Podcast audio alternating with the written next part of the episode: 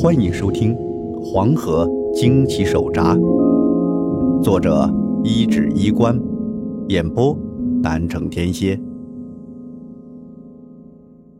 第三十八章：古道鬼物。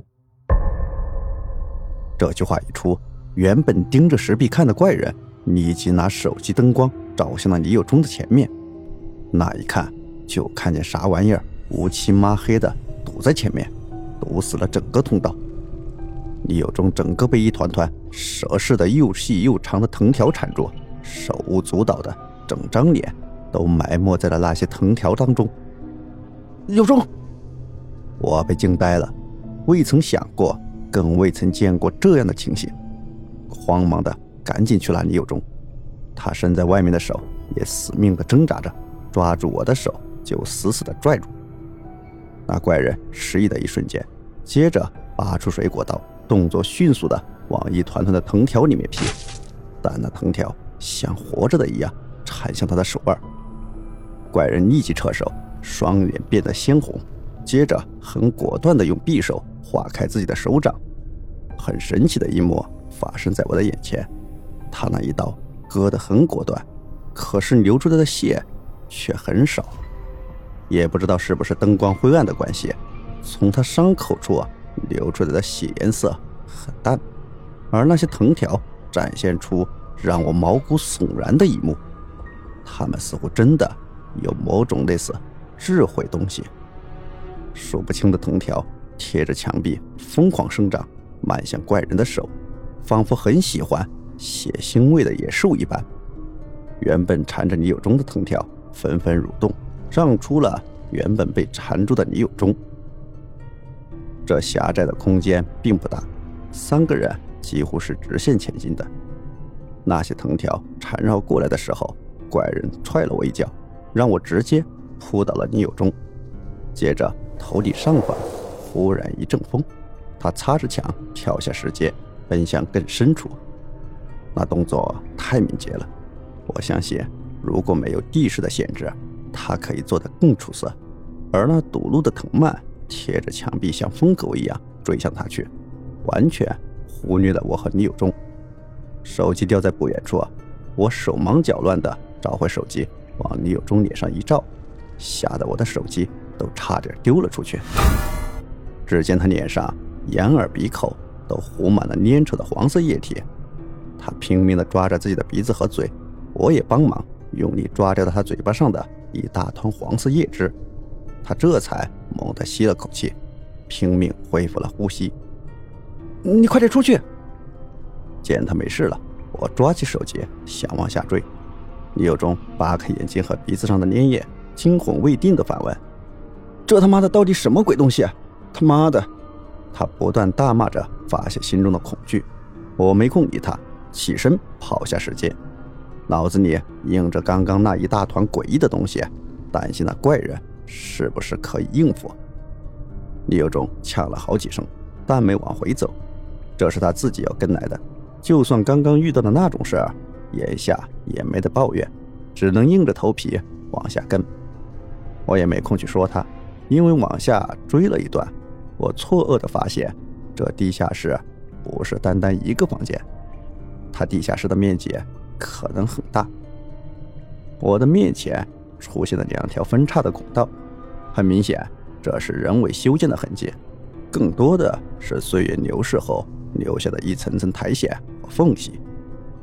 这地方的面积显然十分惊人，我们两个的脚步声在其中清晰可闻，让人平添了几分紧张。我一时间分不出那怪人走了哪一边，用手机灯光照着分叉处往下看。青灰色的石层在底下五指宽的位置有一道白痕，那白痕很粗糙，看起来像是这上面有东西砸下来很多次才砸出来的痕迹。我不清楚这是什么意思，但是这显示出这地方有人曾来过，而且时间不是很久。可汗哥，咱往哪儿走啊？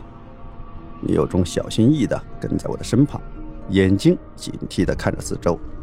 我在他肩膀上拍了一下的时候，他人还弹了一下，显然刚刚的经历把他吓得不轻。甚至可以说是终生难忘也不为过。我用压低的声音说：“我他娘的哪知道？先随便挑一个，也不知道那大哥往哪儿去了。不是吧，可汗哥，你还追啊？那鬼玩意儿那么邪门，那怪人好不容易帮我们把他引开了，我们再追上去，岂不是送死？”我说：“看你那熊样，不找到他，在这个鬼地方。”你有胆子乱跑？冷静下来，我也想过了，回头路肯定是不能走的。村长和另外一个人随时都会发现脚下有一个地下通道。面对着可能手上染血的人，我可不敢去赌他们会不会好心。在此时此地，那个怪人才是我们能否安全离开的前提。我的手心有些出汗，要说我不紧张。那完全是胡说八道，我的心还没大到那种份上，但是我不能把自己的害怕表现出来，否则李有忠很可能会失控。我尽量表现的自信自然，然后闭下眼，挑了一段路啊走下去。那是有点往下的路，走了没多久，我就感觉自己走错了，前面并没有延长出去太远，往下面。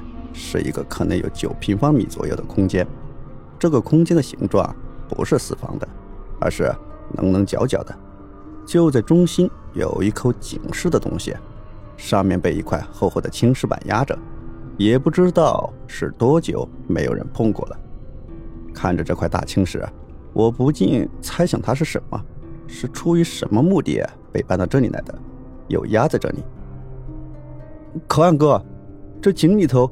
会不会锁着龙啊？李有忠在井旁边绕着圈，不得不说他的想象力实在是很丰富，居然能把这种地方的一个破解联想到锁龙井去。瞎说什么玩意儿你？那锁龙井能在这种地方吗？走错了，我们去走另一边。我有气无力的骂了他一声，用手电光照了照整个房间，确定没别的出口后。就想离开这里。忽然，我想起保家仙姑奶奶那天的另一句话，前一句是怎么把七具尸体捞上来的办法，而后一句似乎是说村西边的一口被石头压住的井。我记得张家店是没有打井的，现在这年头，家家户户都接近了水龙头，拧开一下就有自来水，连长河村的人。都不再往清水泉取水了。那清水泉近几年被人承包用来养鱼养虾，莫非保家仙姑来了，说的就是这个？我心里一阵疑惑，越看越觉得可能，于是走回来，在那块青石边看了看。这块盖住整个井口的石头，少说也有七八百斤。我试着推了推，但是纹丝未动。来，帮我搭把手。我冲李有忠招呼了一声，然后两个人一块用力。然而，任凭我们叫声震天响，但那石头就是纹丝不动。底下的空气因为常年不流通而很混浊，我和他两个人没把大石头搬动，反而自己累得气喘吁吁。不行了，不行了，这东西没七八个人根本挪不动。李有忠累趴在那石头上喘气，忽然他说：“可汗哥，你快来听听，这石头下面有声音。风声吧？”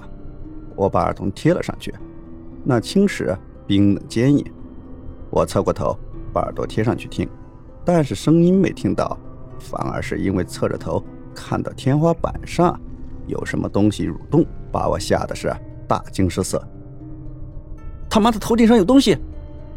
我大叫一声，李有忠因为刚刚就受惊吓不轻，现在就是惊弓之鸟，整个人就是一弹，转头就往出口跑了上去。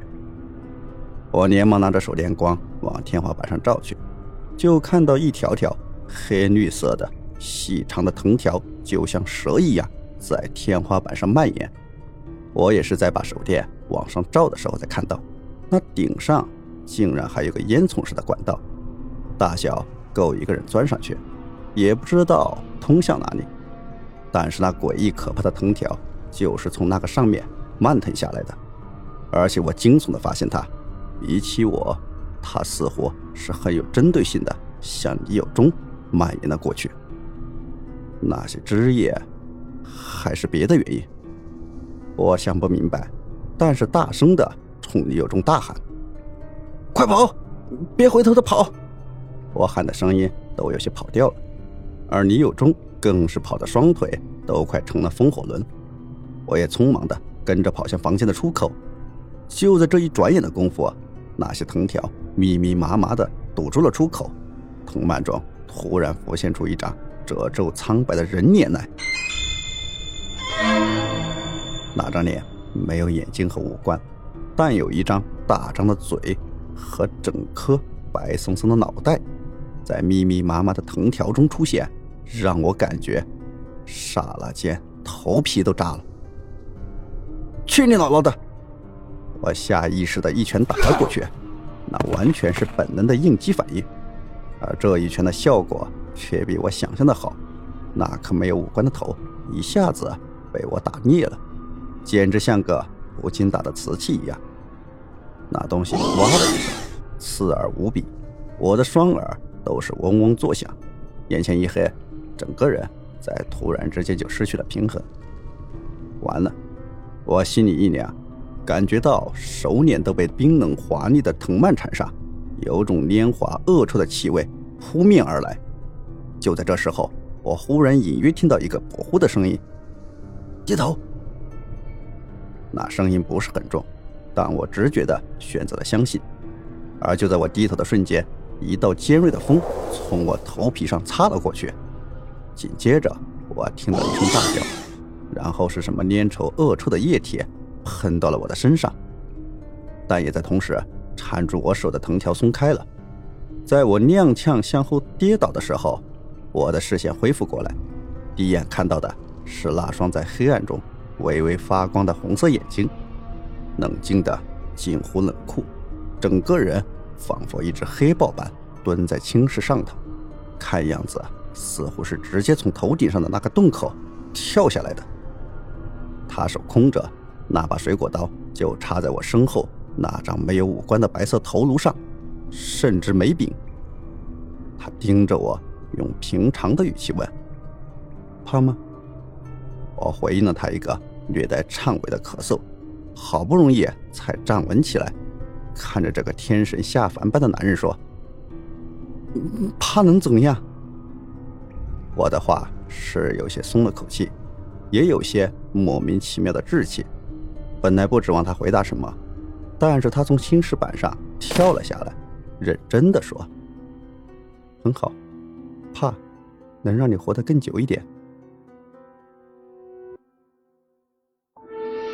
本集播讲完毕，欢迎订阅。下集更加精彩。